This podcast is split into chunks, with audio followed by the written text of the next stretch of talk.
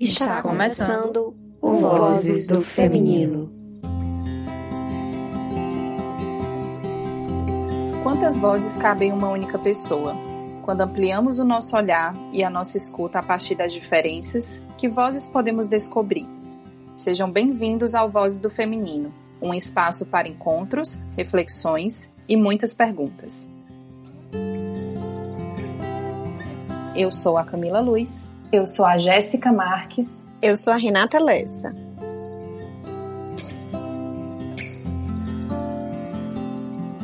Você não sabe o que é ser feminista até precisar se calar numa reunião de trabalho com homens, porque nenhum deles vai considerar a sua ideia.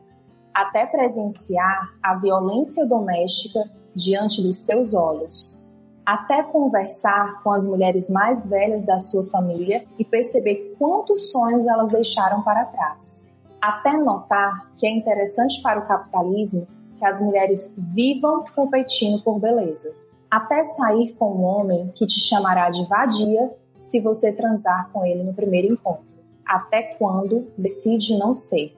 Se hoje você pode escolher, é porque muitos anos antes escolhiam por você decidiam por você, te queimavam se você reagisse, te silenciavam se você não cumprisse as ordens, as regras, os mandamentos, os bons costumes, o casamento arranjado, os acordos inesperados. Te julgavam se você usasse pó de arroz, batom vermelho, espartilho, salto alto e também se não vestisse máscara alguma.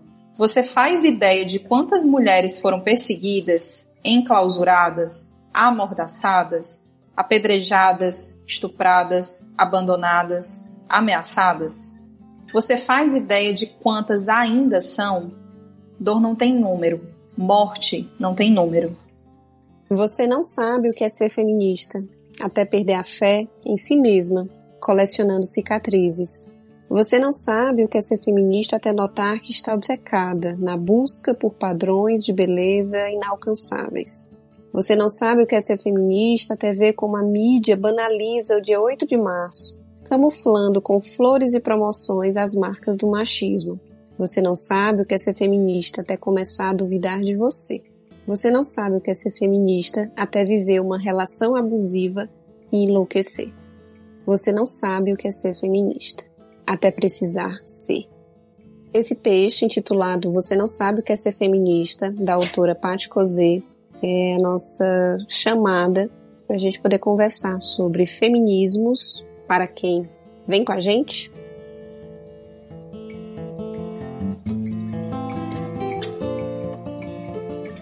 É, ei, Nagri, mas bora aproveitar, começar aqui. Se apresente para quem está escutando a gente, conta aí quem é você, fala um pouquinho da tua trajetória.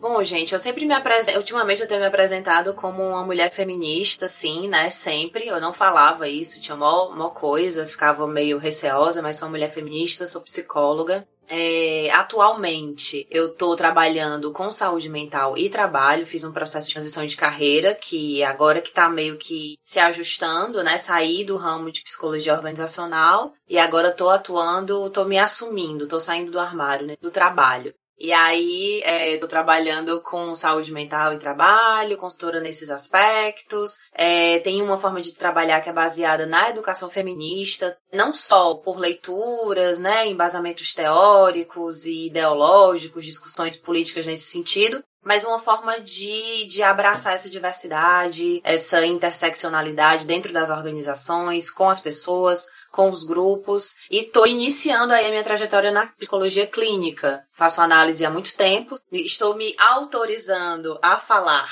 que sou uma psicanalista em formação.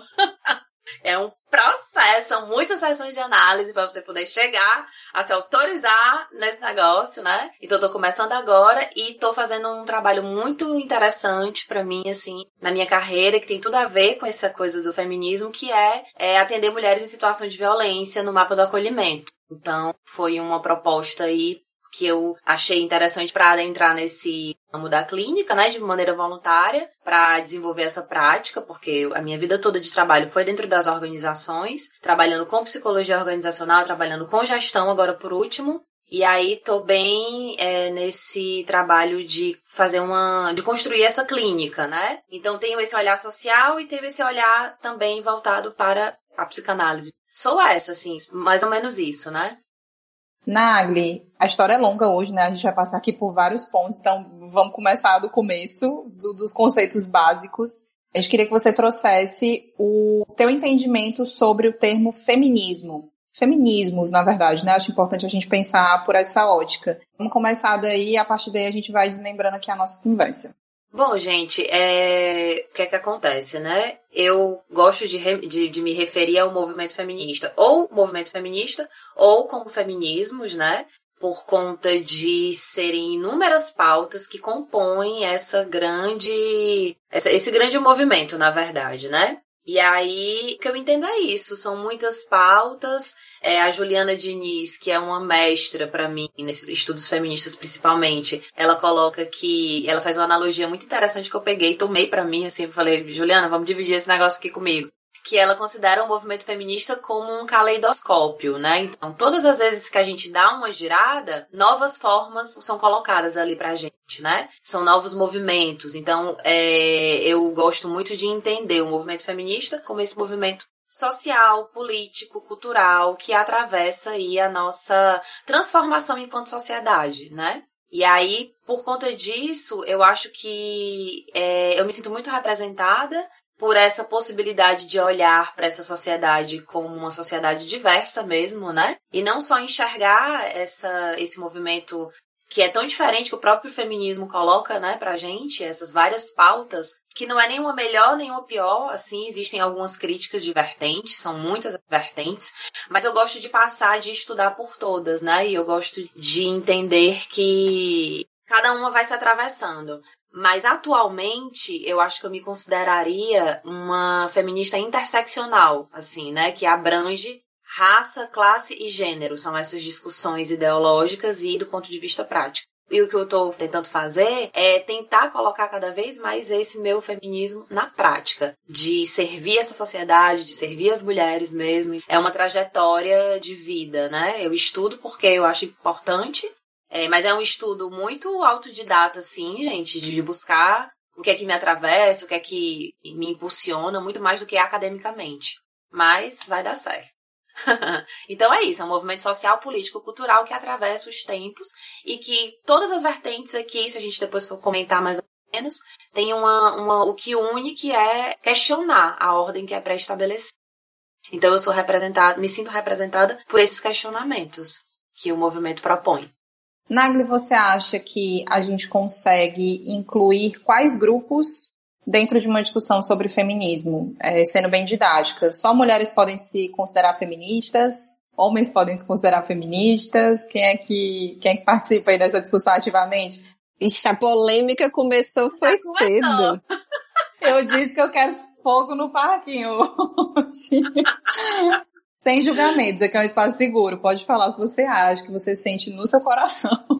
Gente, é o seguinte, eu, eu não vou ser assim, eu não vou, não tem perigo de eu dizer aqui que os homens, né, vamos lá, homens feministas, eu não acredito nisso, né? Mas eu acredito que a gente pode nos dar as mãos, né? E falar, vamos aqui, bicho, vamos junto, porque não vai rolar, não. Agora é de fato, eu, minha vivência, o que eu sinto é, de fato, que a gente precisa, a gente que eu falo, quem estuda, quem se interessa, né? A gente precisa ter um pouquinho de paciência, porque falar sobre feminismo e debater e chamar os grupos para debater, você tem que ter aí uma paciência educativa, sabe? Tem que ser um viés educativo. Então, assim, não acho que os homens são considerados feministas. Ele, existem, inclusive, alguns estudiosos que falam que eles são pró-feministas. É mais correto. Seria mais. Não sei nem se correto, mas faria mais sentido, talvez, né? Que esses homens eles se considerem pró-feministas, porque eu acho que você falar sobre feminismo não tem como você escapar do que você sente no seu corpo, sabe?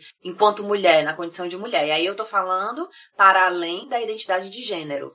Tô falando com, com as pessoas que se identificam também com ser mulher, com tornar-se mulher, de uma forma geral. Mas super são convidados, vamos nessa conversar. A questão é que na prática é bem diferente, né? Existe aí um discurso muito grande desses homens que estão juntos, que se dizem que estão juntos, mas quando a gente vai debater nas, em, ações práticas do dia a dia, é muito difícil você ver um, um homem que se reconheça machista, que reconheça o seu machismo não não se diminuindo, ah, eu sou machista, então eu não presto. Eu não, sou... não, o machismo é estrutural. Eu também tenho que ficar atenta a diversas situações, a diversas formas de olhar, formas de julgar, é uma vigilância eterna, sabe, gente? Então, assim, os homens são super bem convidados, mas eles precisam realmente é, entenderem qual é o lugar deles, né? Que é, inevitavelmente, esse lugar de escuta, que é bem difícil para os caras. A gente for começar a falar aqui de exemplos do quanto que nós somos interrompidas no trabalho, na mesa de bar, em casa, então, assim, eu acho que os caras são muito bem-vindos, eles devem ser bem-vindos e a gente precisa cada vez mais naturalizar esse assunto, tornar a pauta de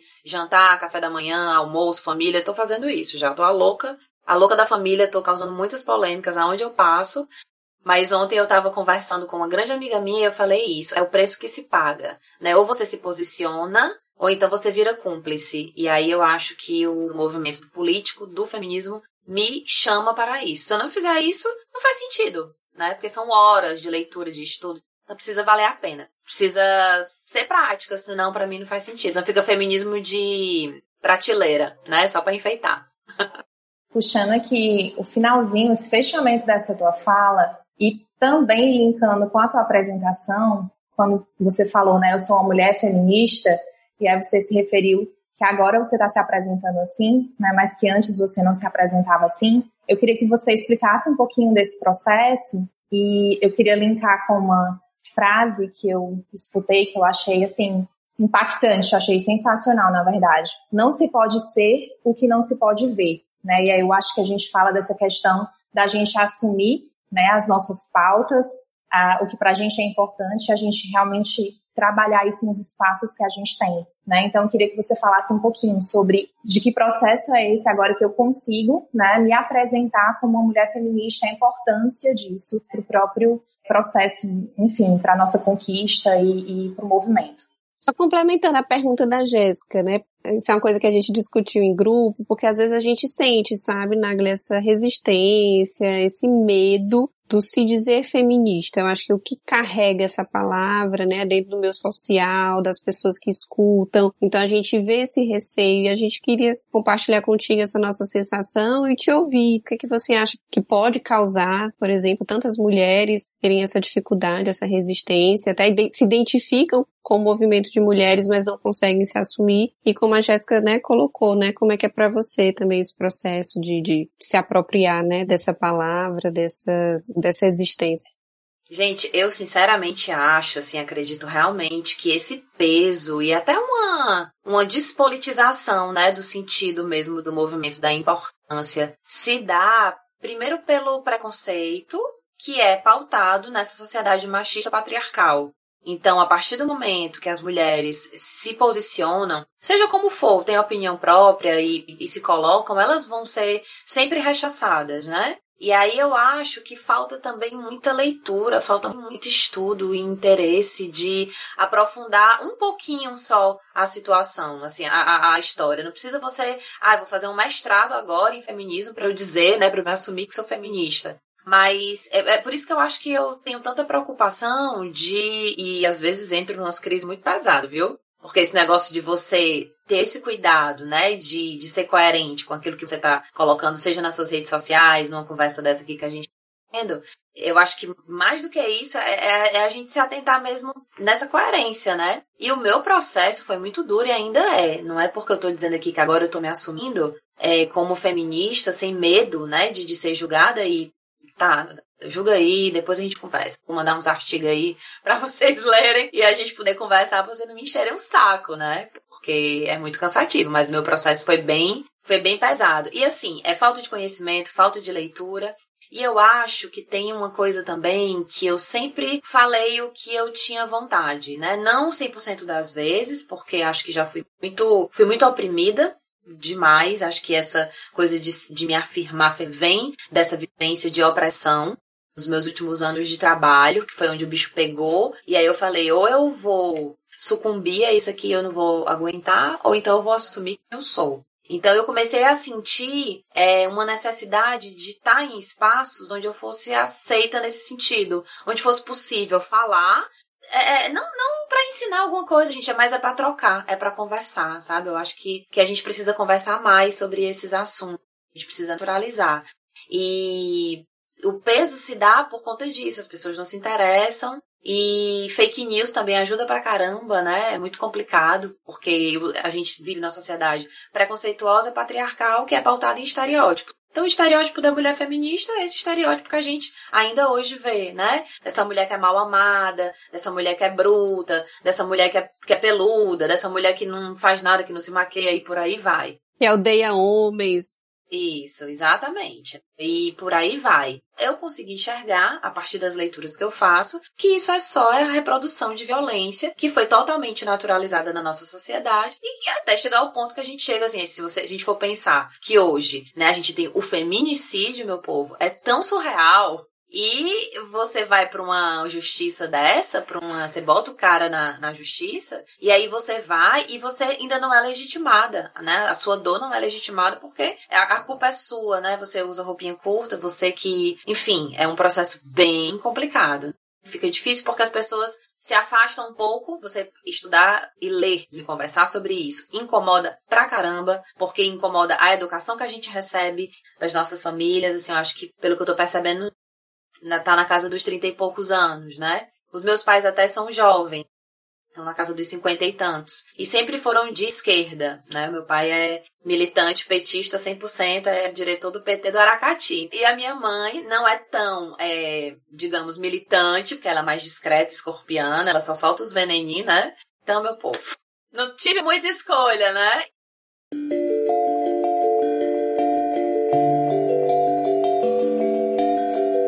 Mas aproveitando aí nesse ponto que você estava trazendo, eu super concordo com os teus pontos e eu acho que tem uma coisa dessa discussão especificamente, né, que ela tem a ver com outras coisas, que é o fato de que o ser humano gosta de reduzir discussões complexas a explicações simplistas. Eu acho que a gente faz isso com muita coisa, não só com essa discussão sobre sobre feminismo, né? E talvez eu acho que a gente tenha que pensar um pouco aqui como é que a gente faz para conseguir ter essas conversas de modo que a gente consiga trazer as pessoas para perto, sabe? Eu confesso para vocês que eu tenho muita dificuldade de fazer isso. Eu ainda tô, tô aprendendo. Não tem duas semanas que eu tava num, numa determinada discussão e eu ouvi exatamente isso, sabe? Do tipo, ah, as mulheres odeiam os homens, as mulheres estão querendo fazer valer o direito delas. Eu não lembro exatamente qual foi a expressão que a pessoa usou, mas foi mais ou menos assim é, diminuindo os homens, como se os homens estivessem assim super sofrendo e estivessem numa, numa seara de redução de privilégios. Eu confesso que eu tenho pouquíssima, quase nenhuma paciência para ter esse tipo de conversa. É uma dificuldade minha, assim. E conversando com um amigo, homem inclusive, ele me trouxe uma reflexão que eu achei interessante, assim, que eu fiquei pensando sobre. Ele falou assim, Camila, eu super concordo com os teus pontos, é, no sentido de que dentro de uma militância e dentro de discussões é, mais aprofundadas, eu acho que vale a pena a gente trazer esse ponto de que você não precisa ter que explicar tudo para as pessoas o tempo todo, principalmente para homem. Só que, cara, dentro de alguns cenários, realmente é uma absoluta ignorância, no sentido original da palavra, né? Do não conhecer, daquelas discussões nunca terem feito parte da vida delas. E que às vezes, quando a pessoa dá um espaço para você falar sobre isso, talvez o mais inteligente seja você usar esse espaço como um espaço de educação, como você trouxe, né? E eu fiquei refletindo, eu falei, é, nessa situação especificamente, com essa pessoa, dentro do cenário que a gente estava, era o melhor cenário para fazer porque era dentro de um ambiente onde a discussão poderia ser produtiva, tinham outras pessoas, é, a gente estava num espaço ali um pouco mais formal de discussão. É diferente, por exemplo, de você estar tá ali naquele almoço de família e vem aquele tio do nada fazer um comentário super machista e aí você não tem muita paciência. E aí eu fiquei refletindo comigo mesma, cara, quantas oportunidades eu perdi de talvez fazer as pessoas pensarem de uma forma um pouco mais humana em relação a isso por uma falta de habilidade minha, por uma falta de, de, sei lá, de uma comunicação mais assertiva. Não que eu tenha essa obrigação, eu não tenho, e eu não acho que mulher nenhuma tem, eu acho que não é desse lugar, eu acho que é num lugar de. Por que, que quando a gente tem essas oportunidades a gente não pode aproveitar para trazer a pessoa para perto, sabe? Deixa que eu te contar um outro lado da história. E eu fico me perguntando se a gente não tá indo para esse lugar também, sabe? Apesar de, gostaria muito de frisar que eu sou essa pessoa, que eu tenho convicção de que a gente não tem a obrigação de fazer isso. Mas talvez a gente possa chegar num lugar enquanto sociedade mais construtivo, tendo essas posturas. Quando você pode, quando você está disposto e quando aquilo ali não vai ferir a tua existência. Porque às vezes a, a, galera quer que, que mulher faça isso nos ambientes que eu considero que não tem nada a ver. Tipo assim, no ambiente de violência, no ambiente de opressão, aí eu acho que não tem muita conversa, não. Mas eu acho que dentro de um espaço limitado, talvez mais organizado, a gente consegue fazer um esforço, talvez. Não sei se, não sei se eu tô deixando claro, assim, qual, qual a reflexão que eu tô fazendo aqui, eu não sei o que, é que vocês acham. Mas eu tento me esforçar para fazer isso hoje em dia. E é um esforço mesmo, tá? Porque o ranço, o ranço não tem fim de ter que explicar olha, olha, Camila, assim, eu sou então a sua alma gêmea, porque eu gostaria muito de ter momentos assim onde eu pudesse dialogar com mais clareza, sabe, um pouco mais paciente, porque eu acho que de uma forma geral a gente tem muita dificuldade de dialogar mesmo com as pessoas, né? Muitas vezes a gente não está nem disposto a ouvir o que o outro tem para dizer, fica ali sempre na defensiva, pensando aí no que é que eu vou rebater, no que é que eu vou responder, no que é que eu vou analisar, sei lá, qualquer coisa desse tipo. Então, eu acho que falta um pouco dessa conversa, desse diálogo, né? Eu, porque meu companheiro atual, a gente já tá junto há dois anos, ele é bem mais velho do que eu, são diferenças de 18 anos. Então, é uma geração que é totalmente diferente. E nesse quesito, eu precisei ser muito, assim, não só no quesito feminista, mas em todos, né? O que é que eu queria, o que eu esperava de um relacionamento e por aí vai. Eu, eu precisei ser muito clara nesse sentido, explicando toda essa minha fundamentação, tendo em vista que vivenciado outros relacionamentos que eu já não queria mais repetir. E assim, é, é óbvio de um relacionamento você tem mais tempo até para conversar e as conversas vão melhorando, né? Ou melhora, ou então você não tá mais, né? Você para e vai fazer outra coisa. Porque eu acho que, que uma coisa boa de relacionamento é a possibilidade de você evoluir. Nesse espaço, eu acho que super cabe é, a paciência, a conversa e essa história de você escutar o outro, né? Então, eu, eu, eu acho que é bem, bem interessante. Em outros espaços, eu também gostaria de saber, sabe, Camila, como que a gente faz? Porque eu me vejo muitas vezes com minhas amigas, com pessoas que eu amo, que eu gosto, né? Eu tenho as minhas amigas feministas e tenho as minhas amigas que eu poderia até considerá-las e elas também poderiam dizer aqui, não rola esse diálogo não, não, isso não vem à tona numa, numa mesa de bar. Ou quando vem, o que eu sinto é que eu sou a radical, sabe? Tá exagerando. Aí eu já fico pé da vida, me calo. Aí se eu me calei, lascou. Né? Porque eu já não tô gostando, já não vou conseguir nem superar aquilo. E aí eu já tenho vontade de ir embora, ou então eu vou beber mais e depois a gente vai começar a brigar. Eu digo isso porque antes da pandemia acontecia isso, né? E aí eu, fiquei em crise, porque eu falei, poxa, como é que eu vou fazer? Eu não consigo conversar com as pessoas, as pessoas não me entendem. Por outro lado, o que é que eu penso? Por que, que a gente só não entende sobre o feminismo? Por que, que a gente só, só rechaça? Por que, que é tão difícil só esse assunto? A gente conversa sobre outros assuntos que são mais, às vezes até mais complexos, né? É, trabalho, carreira, sei lá, economia, política. Mas quando se trata do feminismo, né, já, já é, já apresenta aí uma, uma dificuldade. Não sei, né? Me servindo a quem? Fica aí o questionamento, né? A quem que a gente tá o tempo todo aí dando uma de alienada para melhor passar? Porque é isso, gente. Sabe? Foi mal, mas assim, eu consigo hoje, assim, é, dentro desse, desse lugar, né, de me colocar como feminista, a, a, essas, a esses preconceitos, a esses é, transfobia, seja lá o que for, eu, tenho, eu, eu me coloco nessa condição. Então, em alguns momentos familiares, que é onde eu me sinto mais à vontade para falar, tô nem aí, eu moro lá com a moçada, solto a bomba e volto pra Fortaleza como se nada tivesse acontecido. Mas antes eu não fazia isso, porque gerava aquele mal-estar. E é assim, gente, é polêmica, tipo, hora do jantar, mesa que o mundo tá filho, eu, eu dou logo toque. Eu solto umas eu digo assim, meu povo não é por aí, né? Então, assim, prima que tem já filho, por exemplo.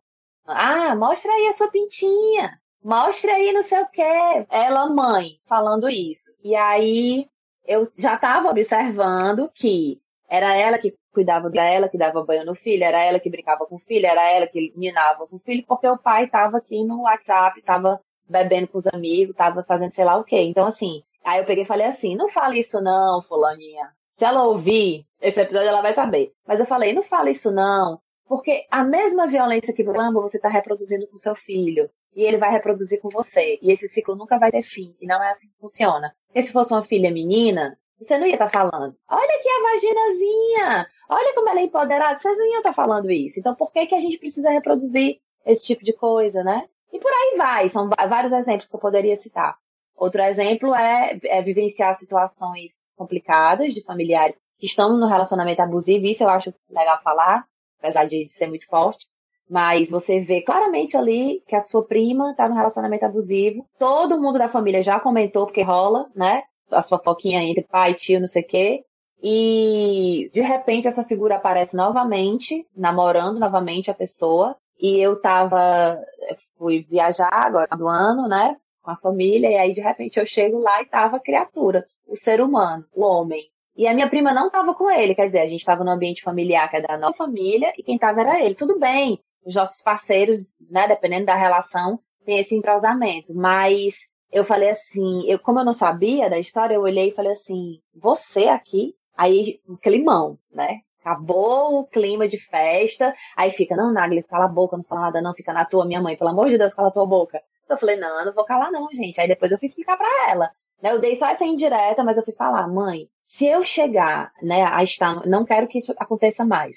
Mas se eu vivenciar, chegar a vivenciar um relacionamento abusivo, que todo mundo aí, haja análise, gente, é suscetível, né? A gente acaba caindo em algum momento da vida. E você não me salvar, me alertar, me dar um toque. Que tipo de família é essa, né? A gente exalta a família, a importância da família, mas que família é essa? Ao mesmo tempo que se torna cúmplice, tá vendo que a pessoa tá num relacionamento abusivo, e aí se torna todo mundo cúmplice porque é mais fácil, é mais cômodo para as pessoas, para a família. Isso é reproduzir violência Sim. Então, não sei como é que vai ser, sabe, gente? Porque eu estou aqui disposta a dialogar, mas se a gente, de alguma forma, não trouxer a polêmica, porque ninguém fala sobre isso. Então, a primeira pessoa que for trazer isso à tona vai ser polêmico, vai ser estranho. Mas eu me estou me disponibilizando a fazer essa polêmica mesmo. Tô mais querendo ficar calada na minha, não. E é por isso que se paga, né, gente? Aí o povo é a feminista chata, se vem ela, problematiza tudo. Enfim, vamos procurar dialogar com quem pode dialogar comigo. Não pode dialogar comigo? Então não dá, gente. E também, é, é esse ponto que você falou da gente também não ter a obrigação de, de ensinar, né, macho, e nem ser ONG de macho, passa por essa educação feminista que é aqui. A gente só consegue ter essa reflexão de pelo menos, opa, peraí, eu vou, eu vou até aqui. Passando disso aqui eu não consigo ir mais, porque aí, bicho, dá um Google, vai estudar. Porque se eu tô indo atrás, qualquer pessoa pode ir também, por que não? Então é um desafio. É um constante desafio e eu acho que vai demorar, viu, gente, ainda. Mas a gente precisa fazer. Porque se as sufragistas, lá em não sei quanto tempo, conseguiu o nosso voto, então é porque ela já, já vinha gente aí antes batalhando muita coisa, né? Então a gente precisa fazer. E esse momento vai provocar as, as revoluções, né?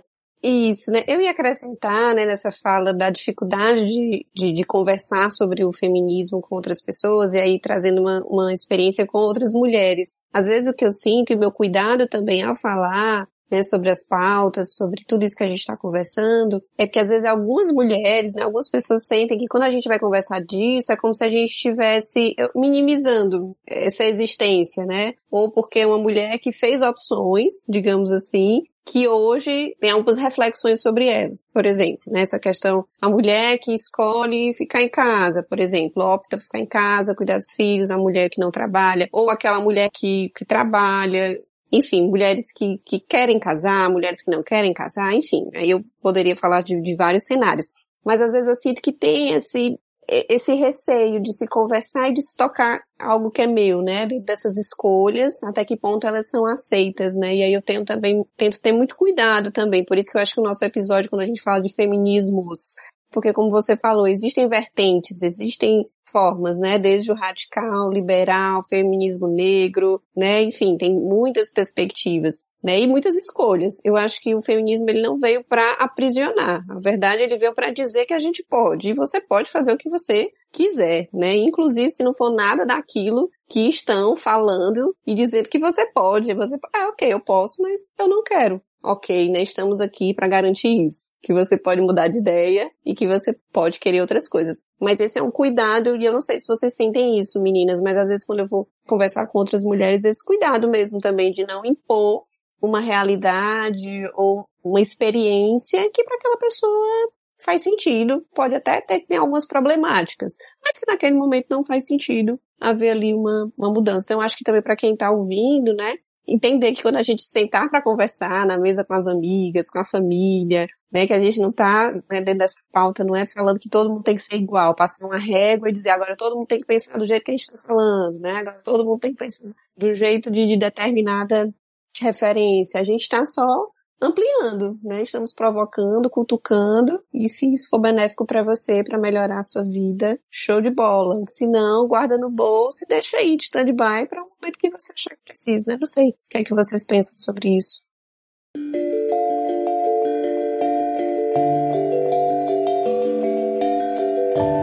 que eu acho que é super importante quando a gente fala de feminismo, eu acho que esse é o ponto central, é a gente entender que não existe direito garantido. Cara, Maria da Penha foi ontem. Maria da Penha foi o quê? 2006.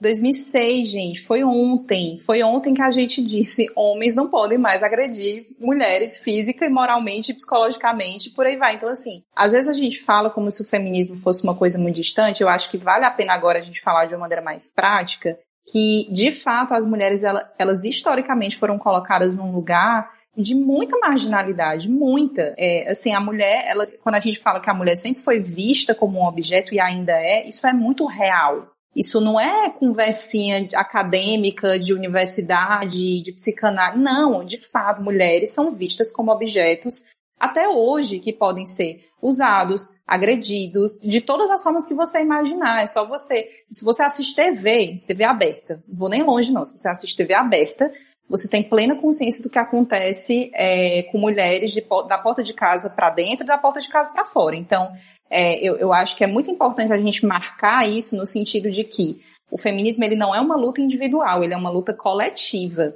E aqui a gente não vai nem aprofundar em algumas pautas que ninguém aqui tem lugar de fala para falar. Eu acho que vale a pena no futuro a gente ter um momento para conversar só sobre essa questão do feminismo negro, que eu acho que é uma conversa à parte, é uma discussão assim que, que vai muito além do que a gente consegue dar conta aqui. Feminismo negro, feminismo trans, né? Outras Exatamente. aí. A gente pode refletir sobre isso, mas, mas falar, enfim, é, é um pouco mais complicado para a gente aqui nesse momento, nesse fórum aqui que a gente está tendo hoje. Isso é postura política, né? É, eu vi uma postagem no, no Dia da Mulher, agora no dia 8 de março, que é isso Feminismo não é sobre comemorações, não é sobre flores, é sobre política. Eu vou repetir porque eu acho que é importante. Feminismo é, é você falar sobre o Dia da Mulher, você falar sobre essas questões, é, é, uma postura política nossa. E não de gosto de pizza, eu gosto de pastel, gosto de coco, gosto de guaraná. É algo que vai muito além disso. Então, eu, eu acho que a gente aprender a olhar algumas coisas de fora por mais que aquilo não faça sentido individualmente para você, porque você tem a sua história, você tem seu caminho, você tem seus privilégios,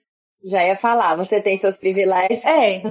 Talvez, gata, você nunca tenha sentido na sua pele a dor, pelo menos de uma maneira tão explícita como outras mulheres. Talvez, talvez você ou, ou, talvez você não tenha percebido. Mas, enfim, dentro da sua consciência, pode ser que você nunca tenha vivenciado um assédio, pode ser que você nunca tenha sido diminuída dentro dos seus espaços laborais ou familiares, pode ser que, enfim, pode ser que você sempre tenha tido várias oportunidades na sua vida, mas isso não é uma regra. Não é, isso é a exceção da exceção da exceção, se realmente for uma exceção, porque pode ser que você não tenha percebido que isso tenha acontecido com você, de tão doutrinada que a gente é a vida toda para ficar calado e aceitar a realidade que é imposta, né? Então, só para fechar meu raciocínio, que eu realmente não queria perder, é que, por mais que você não consiga ter consciência de algumas coisas dentro de um campo individual, olhar para fora e entender o que acontece do outro lado é muito importante e é responsabilidade de todo mundo. Não é só nossa, não, é de todo mundo. É, por isso que a pergunta é, para que, mulher é essa que a gente está conversando? Eu acho que esse foi o meu ponto, né, de reflexão, e eu acho que nenhuma de nós estamos aqui, é, estamos também sujeitas a, né, a refletir sobre isso. Que mulher é essa da qual eu converso, né? Estou conversando aqui com vocês, eu vou conversar com outro grupo, né, pessoas de outras, de outras vivências, né? Que mulher é essa que eu estou aqui conversando e falando, né? Eu acho que foi nesse sentido, né, de como a gente poder se aproximar e, e esse cuidado também dessa, dessa régua, né? Eu achei muito maravilhoso, até porque o próprio feminismo coloca que não existe, essas coisas contemporâneas, né? Colocam que não existe uma ideia de mulher universal. Justamente por isso é que a gente identifica aí os, as vertentes, né? As vertentes do feminismo para poder tentar aí é, alcançar todas as pautas. E eu acho que quando a gente é, identifica e, e é, tem toda a razão de colocar assim, que mulher é essa, né? Que a gente está conversando. E eu percebo que na, na atitude prática mesmo da vida, basta que a gente consiga entender, pelo menos, que a gente tem privilégios e reter esses privilégios. Porque às vezes não precisa você olhar tão longe para você poder reconhecer isso. Olha para o teu lado, quer dizer, a gente vive nossa que a gente vive sofrendo assédio moral dentro das nossas organizações e tá todo mundo se ligando, tá todo mundo vendo, tá todo mundo entendendo. Então eu já tive é, situações de estarem do meu lado é, é, mulheres que têm sim condição de, vamos colocar aqui, né, condição de escolaridade, de discussão, por mais superficial que seja, por mais que ela não chegue, ah, eu sou feminista e tal, não, é direitos humanos, né, a gente já chega nesse ponto de direitos humanos. E eu estava tentando é, verificar aqui umas fontes de pesquisa que eu até indiquei para vocês, para mostrar um dado muito importante do, de uma pesquisa agora feita em 2020 sobre assédio moral. E são vários pontos que a, a Eva coloca aqui, que é uma consultoria de inovação social, que eu sou fissurada nela, sou doida para trabalhar com elas, vivo seduzindo elas, mandando cartinha. Já estou seguindo, viu, Nagli? Mandando várias coisas. Eu vivo, eu vivo falando, pelo amor de Deus, eu quero trabalhar com vocês. Pelo amor de Deus. Porque é realmente muito, muito interessante. E o que se considera, estou procurando aqui o dado, é o seguinte, gente, simplesmente as pessoas já sabem o que é assédio moral, é, já conseguem identificar, já conseguem saber que naquele ambiente as pessoas estão sofrendo, estão passando por isso, sabem diferenciar os comportamentos, assim, né, o que, que é, o que não é, é, conversam sobre isso entre si, mas o que falta é apoio para agir, é apoio para denunciar. Então, assim, todo mundo sabe o que está acontecendo na violência, então você nunca passou por um assédio moral, será que não passou? Acho que você não fez pra perceber. Mas a sua colega do lado passou. É... E o que acontece, gente? Ninguém se posiciona e você acaba sendo invalidada no seu sofrimento, sabe? Você não é legitimada em nenhum momento, né? Então, assim, ah, não, mas não aconteceu comigo. Não, mas é porque fulano é assim. Eu acho que eu não escuto mais porque eu não tô dentro das organizações. Mas o tempo inteiro as pessoas colocam, não, porque a Nagla é radical. Não, porque a Nagla é doida. Não, porque não sei o quê. Gente, isso, olha, isso é extremamente uó, sabe? Essas representações sociais, né, Nagli, né? Ah, mas você não é feminista, então por que que você tão feminina? Por que, que você se preocupa com isso? Por que, que você tá em determinada coisa? Por que, que você tá com essa determinada pessoa? Então começam até né, invalidar outras ações, pegar você no detalhe, né? Ah, mas você não se diz feminista, tá fazendo esse comentário, né? Então começa até uma caça, né? Não vou nem fazer a referência, porque, mas parece uma caça, né? Pra gente errar, pra ver onde é que você tá errando dentro dessa representação do, do, do, feminismo. Isso também é um cuidado muito grande, porque a gente não está favorecendo o movimento, não. A gente está, né, na verdade, é enfraquecendo e invalidando, né, essa outra mulher. É o que é o pior, porque quando a gente poderia se apoiar, e eu falo se apoiar, é assim, escuta, presta atenção, me dá a mão, né? Alguma coisa, seja cuidadosa com as palavras. Não existe isso. A realidade é essa. E triste. Eu falo muito triste porque acabo as crises que eu falei, né? Eu acabo me cobrando muito no sentido assim, poxa, essas pessoas que já passaram a trabalhar comigo e eu passei por essa situação, o que foi que faltou eu dizer a elas? O que foi que faltou eu mostrar, eu facilitar, sabe? Aí começa a pegar o chicote, porque quando você começa a estudar um pouquinho mais, a ler um pouco mais, vem essa, essa necessidade aí de, de responsabilidade social, de educar, de dialogar, né? E aí, quando isso não acontece, eu, eu me sinto todas as vezes assim, poxa, onde foi que eu falhei? Essa pessoa não percebeu. Só que eu acho que é muito continuar reproduzindo essa violência comigo mesma, né? Então não é justo que eu fique nesse lugar, enquanto que tem gente que simplesmente não tem interesse, não quer, e, e aí a gente precisa respeitar.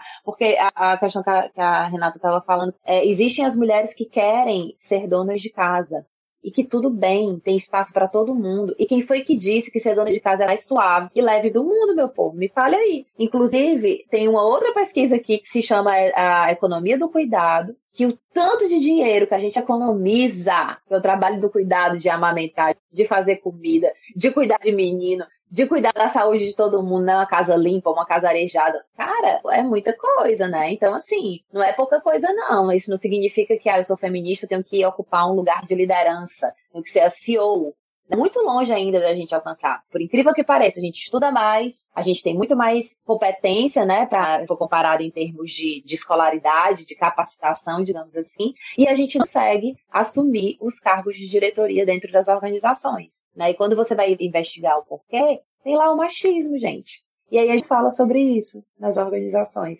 Ou quando fala, e aí a minha vivência é muito de uma realidade mega power conservadora, né? Então o feminismo ele representa muito essa liberdade para mim. É, então eu vim de uma realidade conservadora, onde é a reprodução da violência é constante e você não é levado em consideração dentro disso aqui que eu estou falando, né? Nagli, pegando um pouquinho desse gancho, pensando nessas organizações, né, nesses ambientes laborais, quais seriam as nossas possibilidades, quais seriam os nossos cenários, como é que a gente poderia trabalhar né, temática dentro das organizações, o que é que a gente poderia propor de ação, como é que a gente poderia realmente pensar isso na prática? Olha, Jéssica, eu gosto muito de, de pensar em sensibilizações, sabe? Em, em conscientizações. A formação de, de, de rodas de conversa online, que seja, cartilhas, diálogos, principalmente diálogos, mais do que você é, oferecer, mas é importante a instrumentalização. Nos diálogos você, sei lá, você mostra um vídeo, você mostra uma fonte, uma, um livro, dá esses tipos de indicações que hoje a gente tem muito, né? Os podcasts estão aí para nos mostrar, né? Que é uma forma educativa da gente aqui estar tá aproveitando, tá aprendendo, tá ensinando também. Mas eu acho que sensibilização é a primeira, a primeira questão. E, assim, são algumas questões, mas eu diria sensibilização, é, reforma nas políticas internas, porque não tem como você tá aqui começando a, a, trabalhar, fazer um trabalho de comunicação dentro da organização, se você não tem política interna que privilegia ali esse respeito entre homem e mulher, continua tendo gestores um ganha 10 mil, ganha 6 mil. Se você continua sendo é, interrompida nas suas reuniões, então assim, são atitudes práticas e como falar com, os RHs, como falar com os líderes sobre isso, é levando para a problematização. É fazendo uma roda de conversa, é pegando uma data comemorativa dessa. Data comemorativa, maneira de falar, tá, gente? Do 8 de março. Mas faz um calendário, é, a cada dois meses, o tema da diversidade, né? Não é só o feminismo, é a diversidade. Será que a gente está incluindo? Quando a gente traz a pauta do feminismo, a gente abre as percepções para falar do negro, para falar das pessoas com deficiência, para falar né, dos jovens aprendizes, que são esses profissionais que estão chegando, que podem ter uma oportunidade. Então, tá, aproveita essa galera jovem. Eu sempre gostei da moçada jovem dentro das organizações, sempre me dei muito bem, porque foram as pessoas que demonstravam mais é, mente aberta, sabe, para conversar sobre esses assuntos mais difíceis. Então, sensibilização, dá uma verificada nas políticas de RH, começa com as políticas de RH, Agora a gente está nessa coisa do, do, compliance, né? 2019 veio essa história do compliance, agora o pessoal trabalha muito com essa, com essa questão da governança. Bota na mesa o que, é que a gente precisa falar sobre ética, vamos traduzir isso, vamos criar um podcast. Lá na empresa onde eu trabalhei tinha uma, uma, uma forma de, de, de trabalhar muito legal, que era o grupo dos representantes. Vamos chamar esses funcionários para perto, sabe? Aquelas pessoas, não só homens, né? Mas aquelas pessoas que são formadores de opinião, sempre tem pega essa moçada para perto, instrumentaliza essas pessoas. Oh, agora você é cúmplice aqui do RH, vamos trabalhar aqui comigo. Tem também a, é, você entender que você consegue acessar o seu público, né? Eu estou falando aqui muito mais de ferramentas, mas a cultura organizacional, ela faz toda a diferença. E eu acho que quando a gente fala sobre é, diversidade, inclusão, feminismo, a gente está falando de, assim, organizações vocês vão precisar mudar a cultura de vocês. Não tem para onde correr né? E, e não tem como, gente, então nós estamos vivendo uma pandemia. Olha isso, né? Maior necessidade de reinvenção que a gente passou, não houve até a pandemia. Aí tá vindo aí o boom de saúde mental, tá vindo o boom da diversidade. Por que, que esses booms estão vindo? Seguiu, né? Sempre teve as mulheres aí no mercado de trabalho, sem essa condição de subalternidade, né? Porque até os serviços que, que a gente pode considerar aqui que as mulheres mais é, sofrem, digamos assim, é, dificuldades na saúde mental e, e tudo mais, não sei que elas é, estão nesse lugar de cuidadoras, né? O próprio RH, né, gente? Tem essa coisa de, de, serem as mulheres que estão na. Quando você vai ver as mulheres na liderança, são as gerentes de RH. Por que, que são as gerentes de RH? Porque se espera que seja mãe, né? Essa grande mãe. Nossa, pelo amor de Deus, eu peguei brigas homéricas com os meus diretores antigos por causa desse negócio de queria que eu fosse mãe. Não, querido, não vou ser mãe. Até porque eu nem mãe eu sou. Se eu quisesse ser mãe, eu já teria sido, né? Então acho que é isso, sensibilização, mudanças nas políticas e mudança na cultura organizacional. E aí a gente chega num ponto que assim, até onde as organizações se disponibilizam aí quando se trata desses assuntos polêmicos, né? Porque assim, é muito fazer uma campanha top do marketing, bota nas redes sociais lindíssimas, sabe? As cores, paleta de cores top, bem escrito, comunicação clara.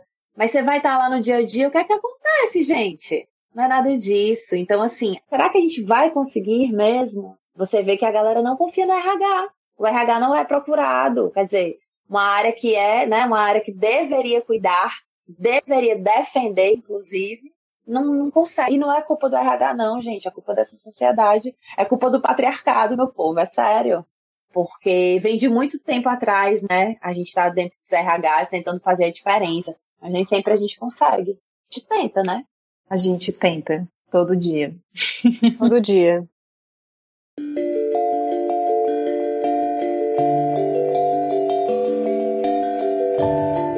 Adorei os pontos que você trouxe, Magli, é, agora dentro do contexto organizacional.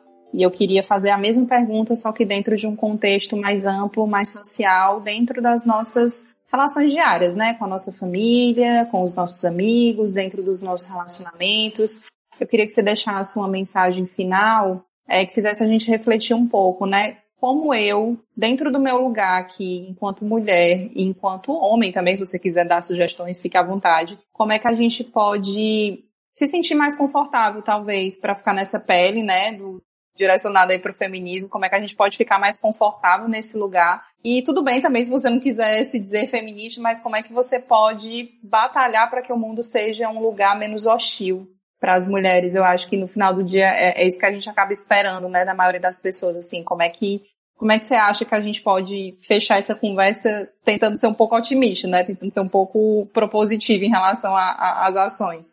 Ai, gente, tá bem difícil, né, da gente ser um pouco otimista nesse Brasilzão que a gente está vivenciando, né? Eu, eu não sei, é, Camila, se a gente vai de fato se sentir confortável, porque a impressão que eu tenho é que cada vez mais é, eu sinto desconforto. Mas assim, vamos lá, né? Vamos procurando aqui a positividade. Esse desconforto ele é necessário para fazer a gente tentar pensar as coisas de um jeito diferente, encarar as coisas de um jeito diferente, então, eu acho que quando a gente olha a perspectiva da educação feminista que eu falei aqui no início, ela traz esse olhar o outro e considerá-lo na sua diferença. Seja ele homem, seja ele negro, seja ele quem for, trans, bi, porque a gente não sabe o que é que se passa na pele do outro, né? A gente só vai conseguir falar aquilo que se passa com a gente. Então, acho que é, é considerar esse outro na sua diferença e abraçar a diversidade.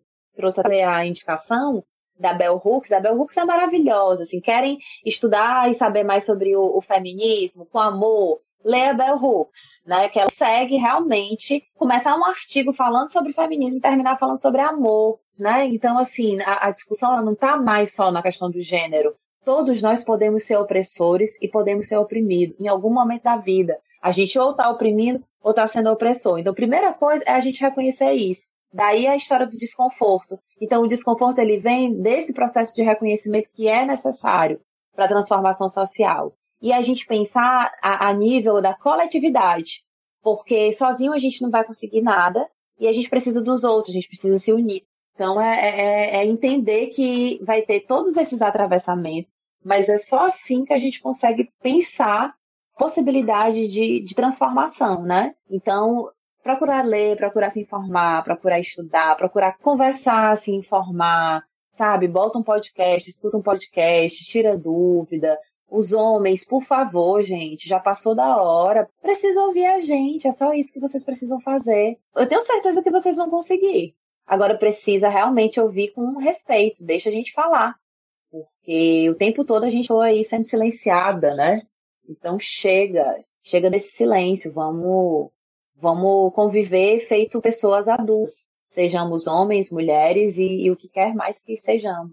Então acho que é, é, a mensagem possível, gente, que eu consigo, com todo o meu coração aberto também e meu coração doloroso de feminista exausta. Mas é isso. Feminista exausta, eu amo. No Dia da Mulher agora, meu gerente mandou um docinho para mim, bem casado. Aí eu mandei mensagem assim para ele, eu, ai, obrigada, feminista precisa de açúcar para conseguir viver. Muito obrigada por esse afago na alma. E é isso, né? Se for o docinho, se for a flor, mas que seja acompanhado com outras coisas, dá tudo certo. Tô achando ruim você lavar minha louça, você me dá um buquê, você dá um chocolate, me dê comida, me dê açúcar, mas me dê outras coisas, né? Eu acho que essas são essas outras coisas que a gente tá, tá aqui conversando, né? Sobre esses outros direitos, né? Outras lutas, outras batalhas. Se a gente conseguir deixar isso claro, não reduzir, né, esse 8 de março, esse mês de março, esse ano inteiro aí de representatividade feminina. Eu acho que a gente já está num caminho muito bom. A revolução já já está acontecendo, é um caminho que não tem mais como voltar, é ir e aí da, da melhor forma possível. Mas eu acho que a gente encontra o nosso lugar, encontrar a nossa nossa voz, você que está escutando, encontrar o seu espaço, né, de poder manifestar isso, poder manifestar suas ideias, encontrar sua forma de dizer, de de articular. É isso, né? A revolução começa na gente, né? Então, palmas, cadê as palmas, Débora? Essa hora que a gente insere palmas do Zoom. Uhum. pra gente fechar nossa conversa.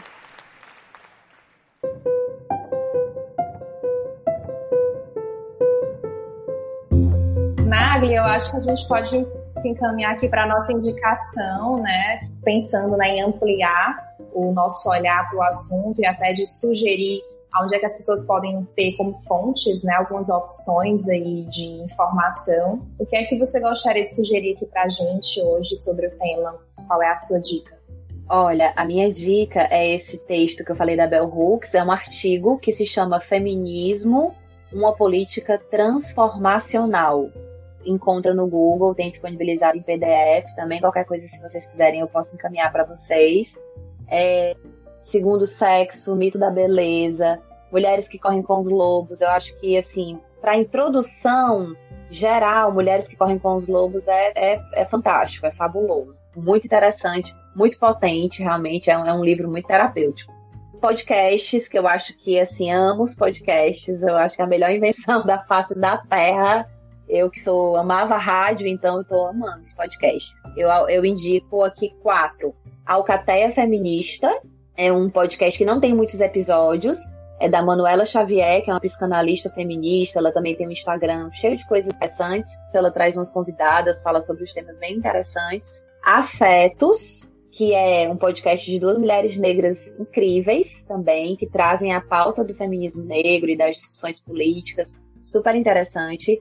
Para quem quer é, saber um pouco mais a partir das obras feministas, o Grifa Podcast, que é, são duas meninas também, duas, duas amigas que apresentam, elas escolhem alguns livros, dentre esses livros elas já trabalharam vários livros da Bell Hooks, e elas vão traçando os comentários, né? Elas leem e levam um comentário pro podcast. Então não tá com tempo para ler, ou tá tendo um monte de outras coisas para tá sendo prioridade, escuta um podcast desse que já é top. E um de política, que fala sobre feminismo, que é de mãe e filha, que se chama Angu de Grilo, que é com a Oliveira maravilhosa, ela é comentarista da Globo News e ela tem um podcast com a filha dela, que se chama Isabela Reis, e elas são duas mulheres negras, trazem muitas pautas interessantes de política de uma forma geral, não somente é, do feminismo, mas são essas as indicações que eu, eu colocaria para o pessoal que está ouvindo. Se alguém disser que não tem por onde começar, né? Não vai ser porque. É mentira. Tem um cronograma aí. Dá para fazer um cronograma no Vários canais diferentes, viu? Exatamente. Fica a dica aí para vocês, hein? Vamos lá.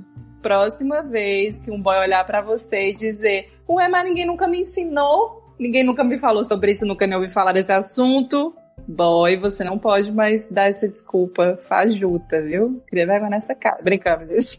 Escute vozes do feminino, indicações da Nagli, meu bem, você vai sair daqui munido com muita coisa boa. Obrigada, viu, Nagli? Muito obrigada, viu, Nagli? Foi maravilhoso. Eu que agradeço, gente. Adorei demais o convite. Muito obrigada, viu? Adorei também.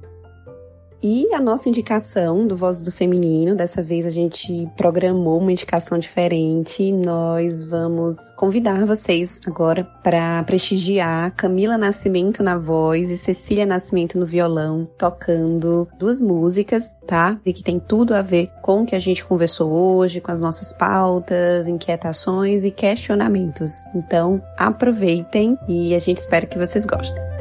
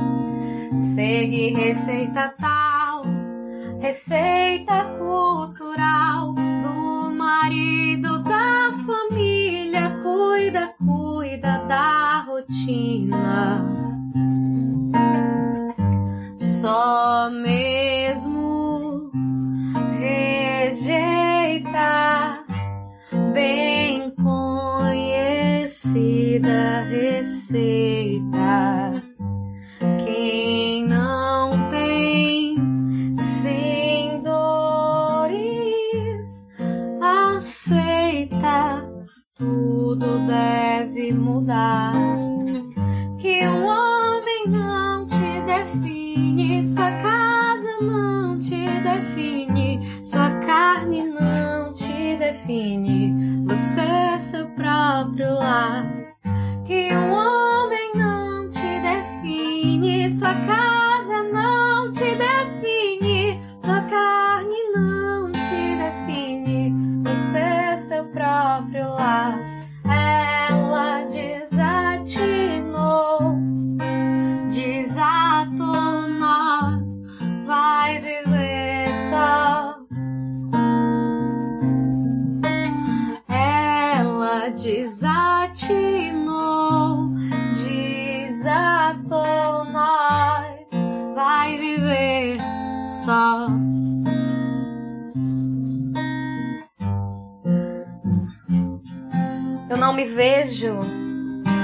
Palavra fêmea, alvo de caça, conformada vítima.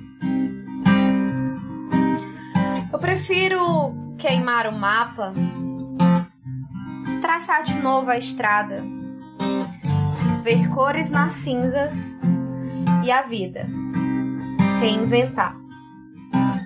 Que um homem não te define, sua não te define, sua carne não te define, você é seu próprio lar. Que um homem não te define, sua casa não te define, sua carne não te define, você é seu próprio lar.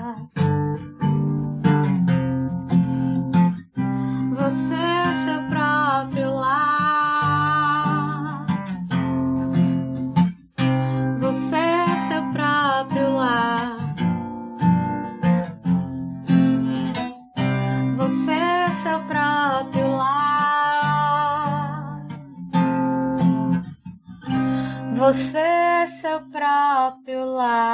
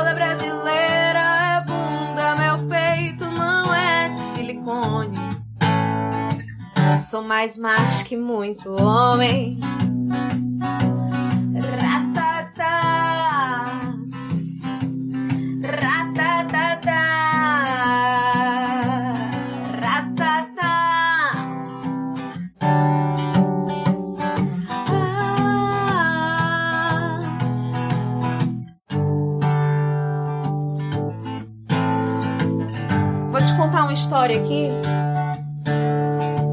sobre a mulher. Vem comigo. Porque nem toda feiticeira é corcunda, nem toda brasileira é bunda. Meu peito não é de silicone, não é não. Sou mais macho que muito homem. Ah, eu sou, viu? Muito.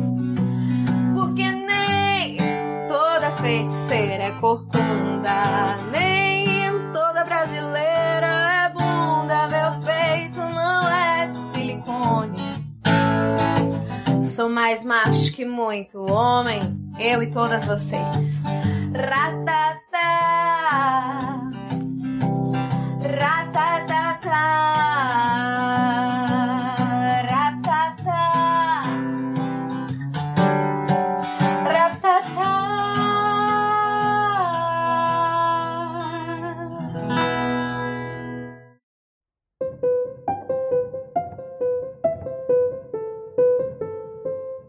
Gostaríamos de agradecer muito a Camila e a Cecília, que trouxeram toda essa musicalidade, essa sensibilidade para o nosso episódio. Um beijo para vocês e a gente se encontra no nosso próximo episódio do Vozes do Feminino.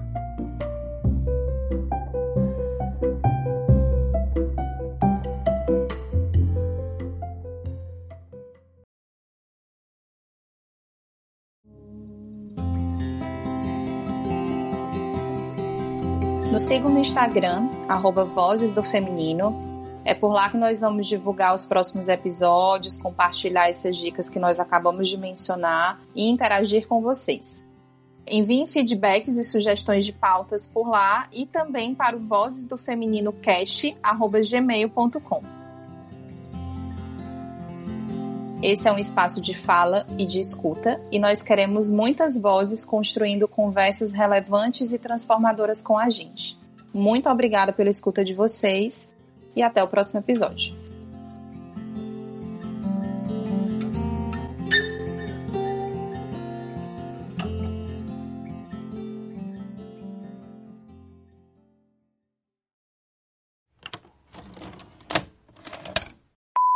Eu tô com os cabelos cheios de óleo de coco aqui, chega o bicho tá reluzindo. Vocês estão tudo aí na base do óleo de coco, hein? Eu tô cuidando dos meus cachos, minha filha. Meus cachos estão maravilhosos. Esse texto é de autoria da, ah, da... Gente, a cachorra tá fazendo barulho, pera. Vocês estão ouvindo? Sim. Mulher, por que, que isso sempre acontece? Vai, vou tentar aqui. É. Lilica, larga o rabo. Olha aí. Ah, meu Deus, que fofo. Pronto? Se acalmou? A cara da Lili. A cara dela, gente. Oi, Lilica. Mulher, não sei não o que fazer com essa cachorra. Trazendo. Amiga, tu para de se balançar nesse fone, tu já começou o teu saculejo aí. tá só o... Ela é privilegiada, ela está, ela está em Lock Love, como a galera tá falando na internet. Lock Love. Cara, essa gíria eu nem conhecia. Lock Love. Nem sempre. Privilegiada é ela.